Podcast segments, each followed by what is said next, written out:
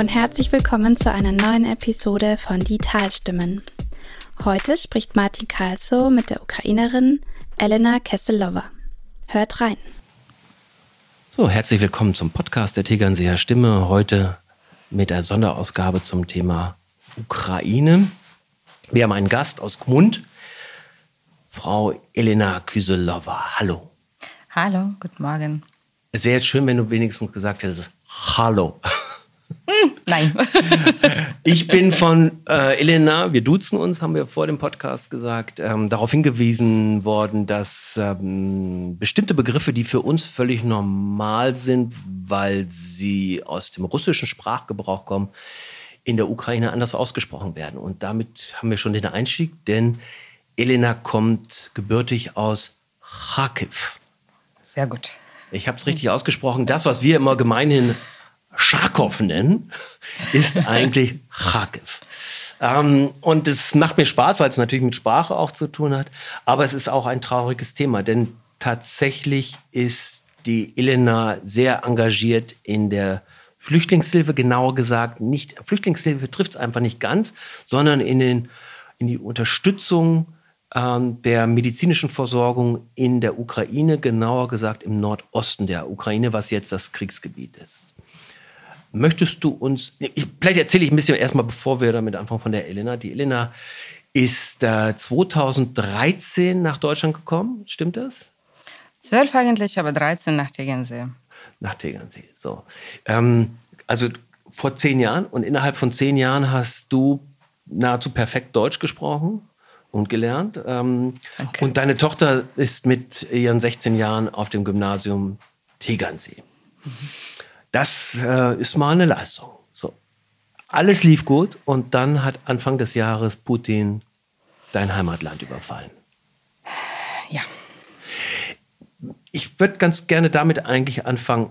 Hm, der Konflikt ist ja nicht seit Januar da, sondern den gibt es schon seit 2014. Genau. Ähm, aber gehen wir ganz kurz zurück in den Januar. Wann war dir klar, dass es tatsächlich zu einem bewaffneten Konflikt kommt und wie waren diese Tage? Magst du uns das einmal beschreiben?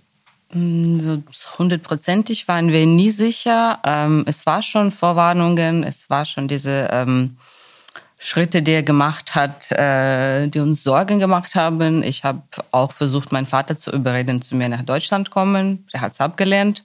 Er meinte, na, es wird nichts passieren.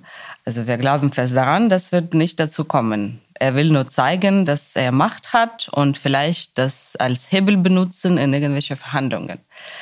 Und äh, dann kam natürlich äh, 24.2. Den, der quasi der Angriff, der Überfall. Und das ist eigentlich ganz interessant, ähm, welche Worte man im Deutschen so benutzt, auch in den Medien. Ähm, wir haben uns sehr schnell darauf geeinigt, dass wir hier vom Überfall sprechen, weil es das Passt. ist ähm, und nicht ein kriegerischer Konflikt. Und tatsächlich ist es ja auch ein Krieg um Worte. Und ähm, wir müssen ein bisschen erklären, weil viele Hörer, äh, genauso wie ich am Anfang, mit Osteuropa relativ wenig anfangen konnten. Also es ist halt ein sehr unübersichtliches äh, Gebiet. Die Ukraine, jetzt erzähle ich etwas über dein Heimatland, das ist natürlich alles nur schrecklich angelesen, ähm, ist immer schon sowas wie ein Battleground gewesen oder ein, ein, ein Blutland. Das kann man so sagen, ja. Und es gibt Begriffe, die hier in Deutschland überhaupt nicht äh, im Bewusstsein ist. Es gibt hier den Begriff des Holocaust mhm. und in der Ukraine gibt es den Begriff des Holodomors. Genau. Ähm, Holodomor bezeichnet eine Zeit, in der unter stalinischer äh, Regierung die Ukraine mit Hungersnöten quasi in die Knie gezwungen werden sollte. Tausende von Menschen starben, verhungerten auf den Straßen. Es mhm. gibt Bilder auch von Kharkiv. Ähm, und dieses, dieser Holodomor ist im Bewusstsein der Ukrainer als, als Massaker der Russen an der ukrainischen Bevölkerung sehr wohl verankert. Das heißt, wenn jetzt Putin mit russischen äh, Kräften äh, die Ukraine überfällt, ist das auch zum Beispiel bei deinem Vater durchaus im Bewusstsein, auch bei dir im Bewusstsein. Absolut. Gut, das vielleicht als Folge. Du hilfst ähm, und äh, vielleicht noch mal ganz kurz in den Januar.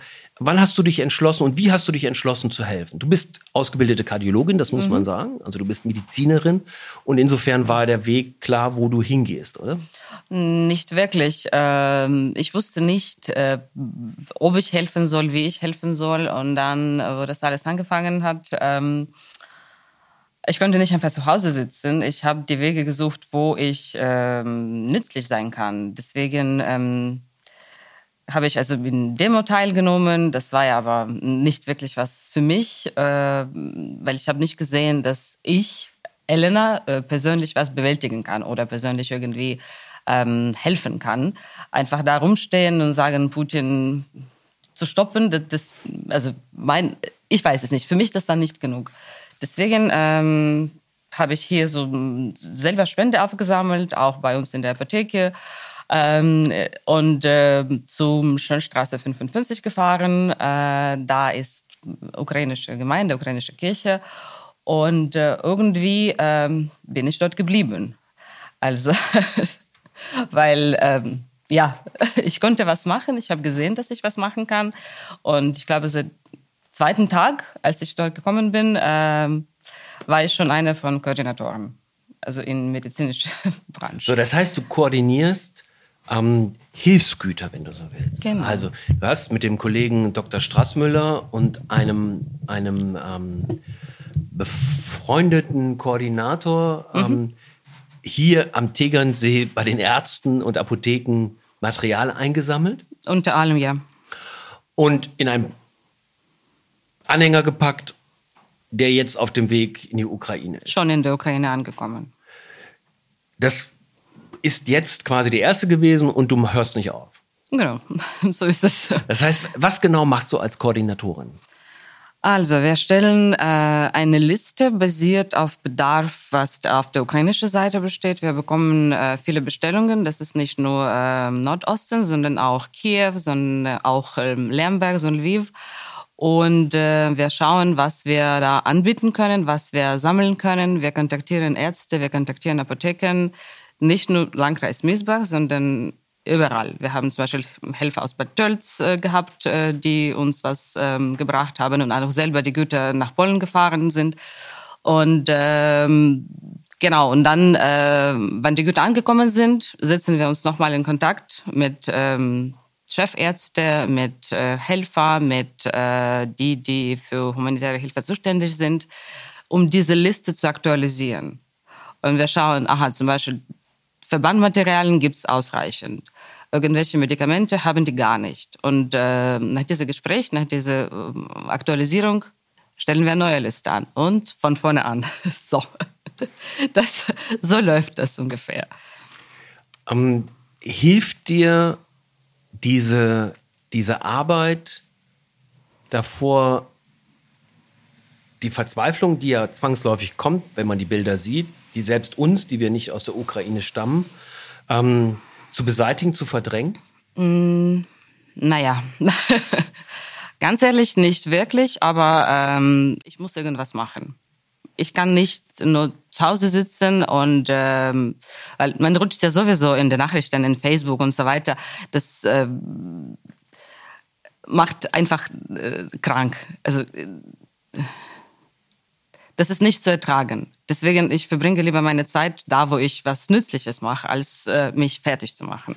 Weil das, was du in den Nachrichten siehst, das ist ja, also nicht nur, dass es das Heimatland ist, sondern es ist auch deine Heimatregion. Das heißt, jedes Mal, ja. wenn, du, wenn du Kriegsbilder siehst, gibt es Orte, wo du sagst, das kenne ich, da war ich. Ja, da war ich als Kind, da war ich als Studentin, da war ich als, ja, mit meiner Tochter. Das, das, ist, das ist ja Wahnsinn. Das, äh, ich kenne das ähm, von mir selbst, das ist, ähm, ich meine, wir alle sind mit Kriegsbildern groß geworden, ob das jetzt Afghanistan oder, oder Syrien mhm. war. Aber tatsächlich, ähm, vielleicht ist es auch eine Frage des Alters, wenn man älter wird und man von der, um die Verletzbarkeit und die, die, die Härte von Krieg weiß und dann sieht, dass, ähm, also mich hat am, du wirst das kennen, diese Bilder von der von dem Krankenhaus. Ähm, wahnsinnig bewegt von den krebskranken Kindern, die im Keller warteten, während oben verwundete Soldaten behandelt worden sind. Das ist etwas, das war quasi der Nukleus dessen, was mhm. an Verzweiflung, glaube ich, vor allem ist, das schutzlose, äh, hilfsbedürftige Menschen so in Not sind äh, und dass eben Krieg immer gegen Zivilisten auch äh, ja. sich richtet. Das kann man nicht äh, ausschließen. Also sollte man eigentlich, weil laut ähm, russischen Nachrichten, die ähm, greifen nicht die Zivilisten ein. Das sind nur strategische Objekte, die sie angreifen. Aber Bilder und äh, Berichte aus der ersten Hände sagen ganz was anderes.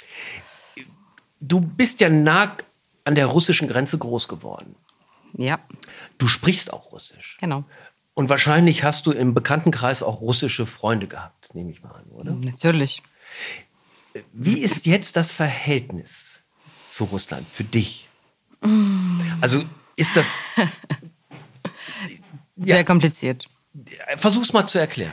Sehr kompliziert, weil ähm, gibt es immer noch äh, die, die ähm, an Putin glauben, an äh, das, was er macht, dass er irgendwelche Sinn überhaupt hat und ähm, oder gibt es die, noch schlimmer eigentlich, die ähm, sich neutral verhalten. Die sagen, na ja, muss man alle Seiten hören und schauen und äh, wir wissen nicht, wer recht hat, weil es gibt so viele Propaganda, gibt so viele Fake-Nachrichten aus beiden Seiten und äh, solche Neutralität macht mich einfach wahnsinnig. Das, das kann ich nicht äh, ertragen, weil, äh, wie gesagt, meine ähm, Klassenkameraden sitzen da im Luftschutzkeller. Mein Vater sitzt im Luftschutzkeller seit Tagen und die wollen mir sagen, dass, ja, ja, muss man schauen, wer da so recht hat.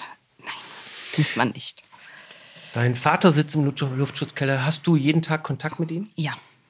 Das heißt, du wachst jeden Morgen auf, weil in der Nacht vornehmlich die Angriffe stattfinden? Um 4 Uhr und um 6 sind das die Angriffe? Sind, das, das sind äh, zwei äh, Wecker, die ich irgendwie habe. Ich wache zweimal auf, um zu schauen, ob denen gut geht, ob die noch am Leben sind und ähm, ob ich noch ähm, irgendwas von denen höre. Jeden Morgen? Ja. Wie alt ist dein Vater? 68. Ich nehme mal an, dass du auch Freunde hast, die im Luftschutzkeller sind und die. Absolut. Hast du muss diese Frage stellen, klar. Hast du Opfer in deinem Freundeskreis? Sind Menschen gestorben? Kollegen, ja. Eine von meinen Ex-Kollegen ist gestorben. Den Rest äh, weiß ich nicht, weil ich habe äh, Kontakt nicht zu jedem Mensch. Also die, äh, also viele melden sich nicht zurück. Deswegen, ich weiß es. Ich bin mir nicht sicher, weil sehr viele sind im Kharkiv und in Sumy. Und ein kleiner Ort ähm, heißt Velika Pissarivka, das ist direkt an der Grenze und ähm, da habe ich auch keinen Kontakt, weil die haben keine, ähm, kein Netz, keine Möglichkeiten. Gab es irgendwann mal die Idee bei dir im Kopf zu sagen, ich bin Medizinerin, ich gehe zurück in die Ukraine? Oder warst du einfach immer davon überzeugt, meine Hilfe hier in Deutschland ist effektiver? Ich glaube ja. Also hier, hier kann ich mehr machen wegen äh, erstmal Sprachen und äh, da als Frau keine Ahnung, nicht sicher, ob ich ja. da wirklich so nützlich sein könnte, wie ich hier bin.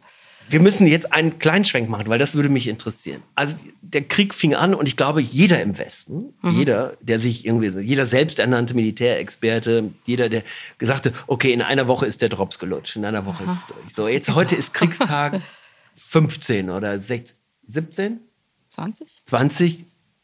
Also auf jeden Fall schon länger als zwei Wochen. Das ist eine schwierige Frage, das gebe ich zu. Aber was, was sagt das über die Ukraine aus? Was sagt das? Hm. Ähm, was macht das bei dir, dass du sagst, nee, nee? Äh, eigentlich, äh, naja, ich weiß, dass äh, meine Landsleute werden ähm, weiterkämpfen und äh, wir sind zu Hause dort. Ne? Und äh, wenn man uns angreifen will, dann muss er mit einer Antwort rechnen. Das ist nicht einfach so, ja, ich komme hier, ich werde hier alles nehmen und äh, Ukraine sitzen und schauen, ja bitte. Nein, das, das wird nicht passieren, weil das ist auch in unserem Blut. Wie du selber sagst, seit Jahren sind wir in irgendwelchen Turbulenzen, in irgendwelchen Konflikten mit ähm, Russen hauptsächlich, ja, so ist es leider. Und äh, ähm, das, äh, das Land wird verteidigt bis zum letzten Bluttropfen. Also da bin ich mir ganz sicher. Jetzt lebst du seit 2013 in Deutschland. Mich würde interessieren, wie hast du die Deutschen erlebt in diesem Konflikt? Äh, bis jetzt eigentlich ganz gut. Also so eine Hilfsbereitschaft äh, habe ich ganz ehrlich nicht erwartet. Also ich wusste, dass ihr ähm, jemand zur Hilfe steht und so weiter, aber so eine Welle und ähm, so viele Leute haben mich angerufen, so viele Leute sehe ich jeden Tag in diesem Zentrum.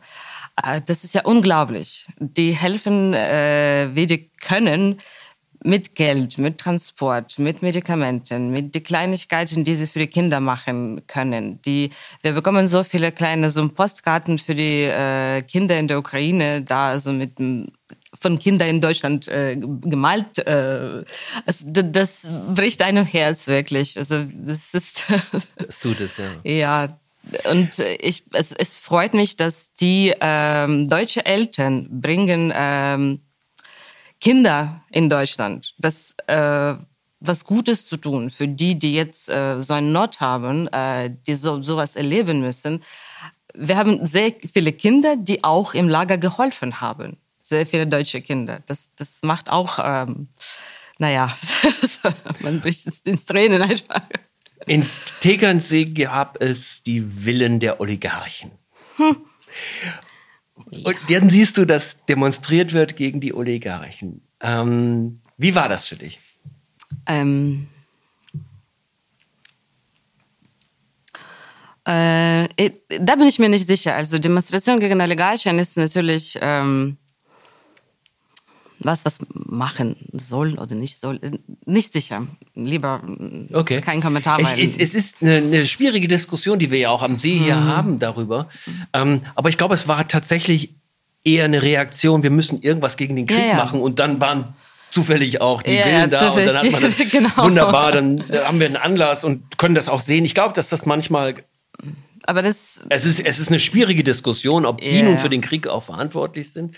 Ähm, sind die. Zum großen Teil natürlich sind die. Aber ich weiß nicht, ob das, äh, diese ganze Demonstrieren, das äh, Action irgendwas nutzt oder irgendwas bringt, weil ich bin mir sicher, dass diese Villen, ähm, also als offizielle Besitzer von diesen Villen sind irgendwelche Verwandten oder so, was die kann man sowieso nicht ähm, wegnehmen oder nicht äh, für Ukraine jetzt benutzen, wie viele vorgeschlagen haben. Und, äh, Aber nee. es wäre schon schön, oder? Äh, weiß ich nicht. Vielleicht. So eine Villa mit Seeblick für Flüchtlinge? Ja. ähm, okay, also es, wir müssen über etwas sprechen. Ähm, die Mehrzahl der Flüchtlinge sind natürlich Frauen und Kinder, weil mhm. Männer bis 60 in der Ukraine bleiben sollen und ja. kämpfen sollen. Das ist die Aufforderung des Präsidenten gewesen. Mhm. Sie kommen, glaube ich, auch gar nicht über die Grenze. Sie werden auch gar nicht genau. rübergelassen. Aber, und jetzt gibt es ein Aber, es ist ein Seitenaspekt in der ganzen Diskussion über Flüchtlinge und Hilfe mhm. für die Ukraine. Aber, man, aber er wird derzeit aufgebauscht. Es kommen eben auch Menschen, die jetzt müssen wir sehr genau aufpassen, die nicht, wenn du so willst, Bio-Ukrainer sind, mhm. also in der Ukraine geboren, aufgewachsen, sondern es kommen auch Studenten, die in der Ukraine studiert haben, aus anderen Ländern. Mhm. Und die natürlich den, den, den Terror und dem Krieg äh, entfliehen wollen. Es kommen Bevölkerungsgruppen wie Sinti Roma, mhm. die es mhm. auch in der Ukraine gibt. Und es kommen zu einem kleineren Teil auch Flüchtlinge, die zum Beispiel über Belarus, über die Ukraine gegangen mhm. sind und sagen, wir kommen aus der Ukraine. Und, und wenn du so willst, geben die den Anschein der Hilfsbereitschaft hier. Ähm, wir wollten doch Ukraine haben und jetzt haben wir plötzlich wieder die üblichen Flüchtlinge. du musst ein bisschen erklären. Du hast im Vorgespräch erzählt, dass Kharkiv eine multikulturelle Stadt ist. Absolut. Mhm. Das heißt, es sind viele Studenten aus anderen Ländern dort. Sehr viele. Woran liegt das? Ähm, wahrscheinlich, der ähm, Kharkiv ist eine von den ältesten Städte mit sehr gutem ähm, so Ausbildungssystem. Es gibt sehr viele Unis vor allem äh, die medizinische Universität äh, ist berühmt und war berühmt in ganzer Welt, da wo meine Eltern auch studiert haben. Und äh, seit, also das war in 70er und schon da hatten die sehr viele äh, Studenten aus verschiedenen Ländern. Nicht nur Ukraine, nicht nur Sowjetunion, was auch immer, aber auch sehr viele aus Marokko, sehr viele aus Nigerien, sehr viele aus Algerien und äh, richtig viel.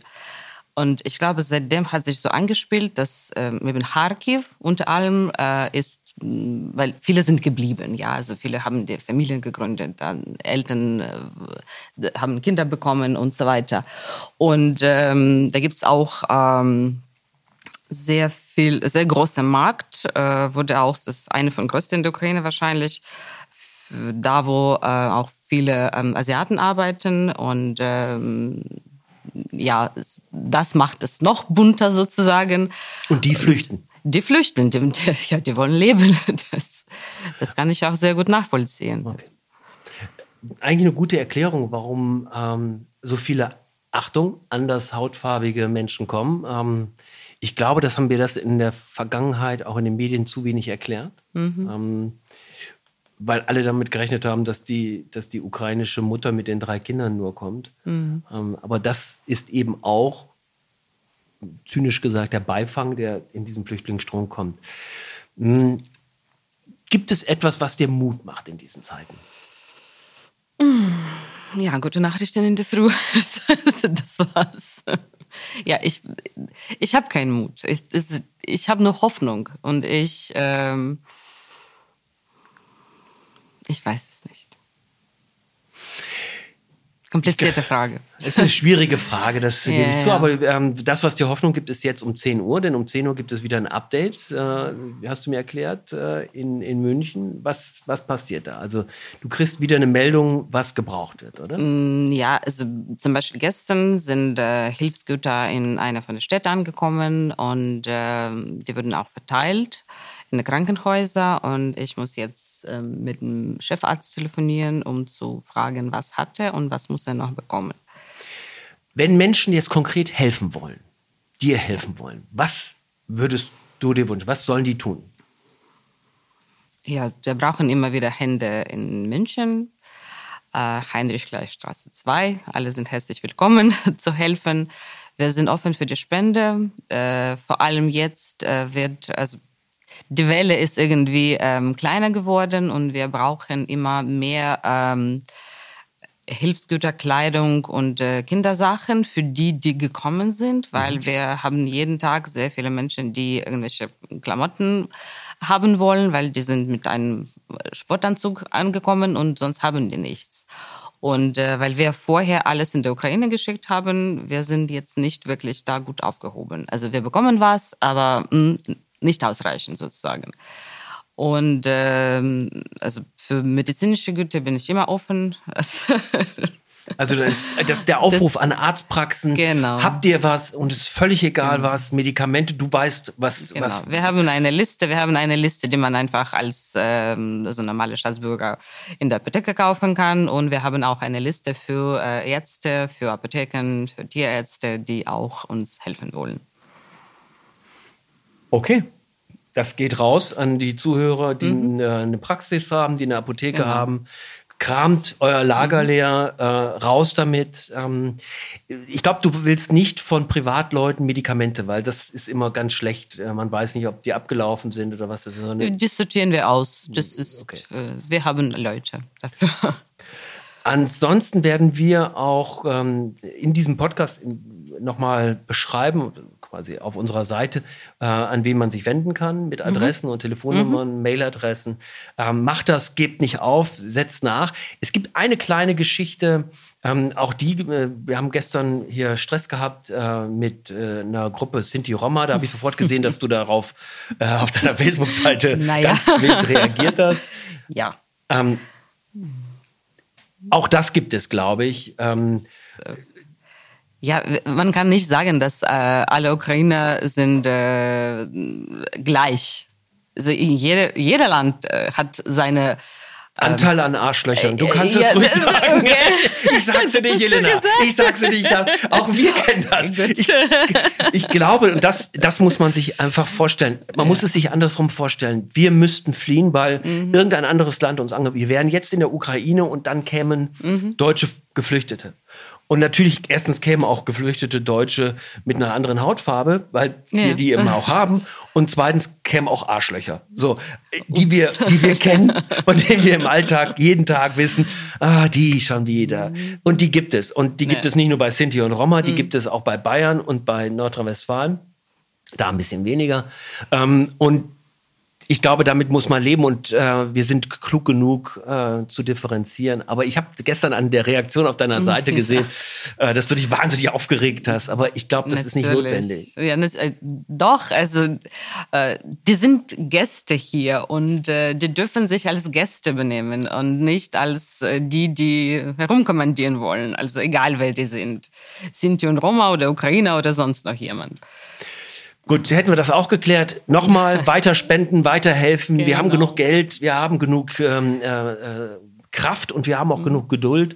Ähm, ich glaube, sehr, sehr viele Deutsche stehen ähm, auf eurer Seite, das kann man wohl sagen. Und ich glaube, genau das gibt mir mehr Mut.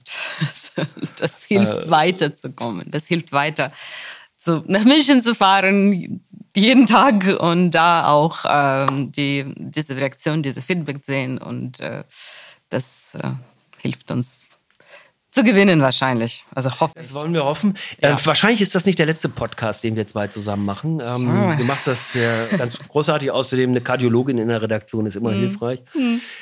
Ich bedanke mich im Namen der Tegernseer Stimme, dass du Zeit gefunden hast. Ähm, immer gerne. Wir wünschen dir ganz viel Kraft, Geduld Dankeschön. und Energie und wir wünschen für dein Land Frieden. Vielen, vielen Dank.